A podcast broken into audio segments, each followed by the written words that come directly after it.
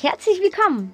In der heutigen Folge geht es um Statussymbole und Hierarchiedenken in Polen.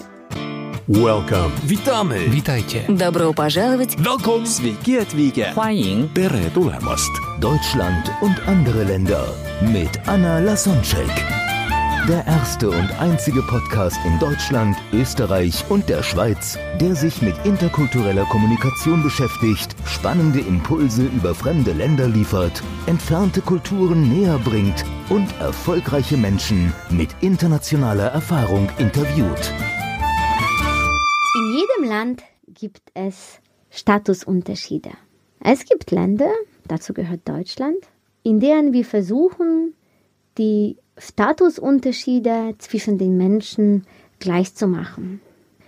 Durch Sozialsysteme und durch die Einstellung, dass egal ob Mann, Frau, Chef, Angestellter, Kind, Elternteil, Lehrer oder Schüler, die Würde des Menschen ist unantastbar und wir alle Menschen gleich behandeln sollen.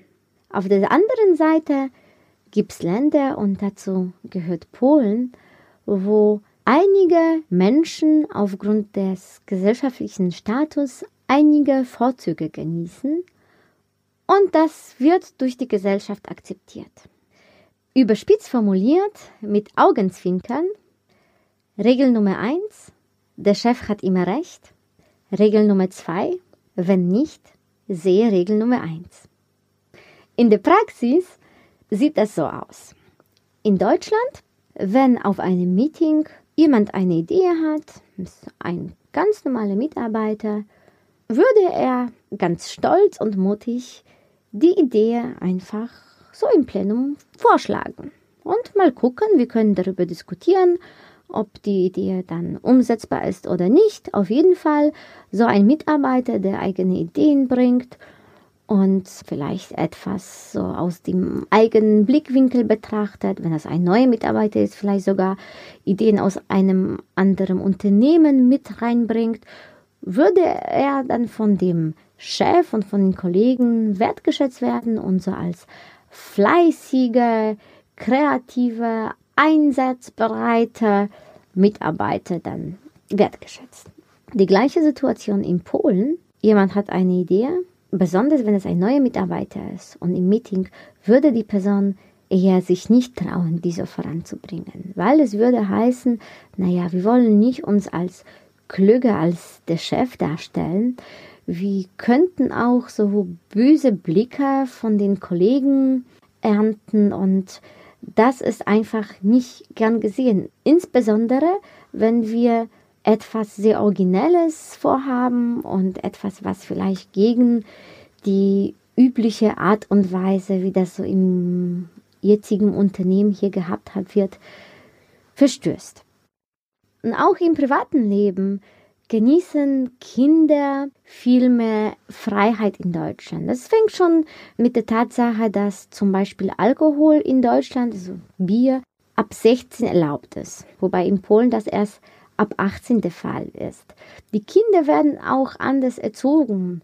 In Deutschland sind die eher dazu ermutigt, eigene Meinung zu teilen und auch in der Schule finden viel mehr Diskussionen statt und der Lehrer ist dazu da, um den Schülern helfen, selbst zu lernen. Der Lehrer ist dazu da, um die Kinder dabei zu unterstützen, eigene Meinung zu bilden. Wobei in Polen das Schulsystem noch viel mehr so konstruiert ist, dass die Schüler etwas auswendig lernen und dass wenn ein Lehrer etwas sagt, das so gemacht wird und dass man ihm sich nicht widersetzen darf, dass man einfach nicht dazu ermutigt ist, eigene Meinung zu bilden, sondern eher das Wissen zu wiederholen, wiederzugeben.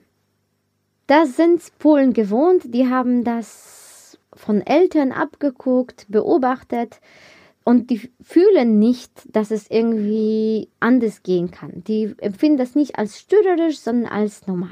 Und damit endet heute die Reihe Fit für Polen und ich bin neugierig, welche Erfahrungen hast du mit oder in Polen gemacht? Du kannst deine Anregungen und Erfahrungen gerne hier in Kommentaren oder auf Facebook schreiben.